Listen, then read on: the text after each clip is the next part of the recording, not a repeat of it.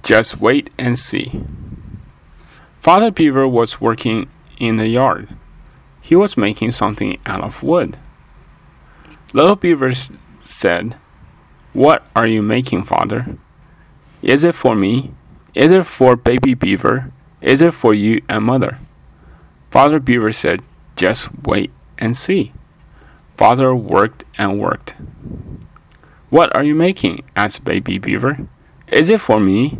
Is it for little beaver? Or is it for you and mother?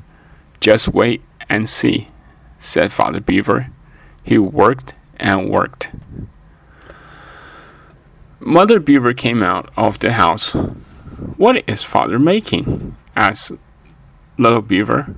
He will not tell us. What are you making? asked Mother Beaver. Is it for baby beaver? Is it for little beaver? Is it for you and me? Father Beaver said, Just wait and see.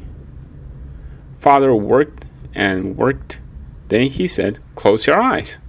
Father worked some more. Open your eyes, he said. Look at this little house, said Father Beaver.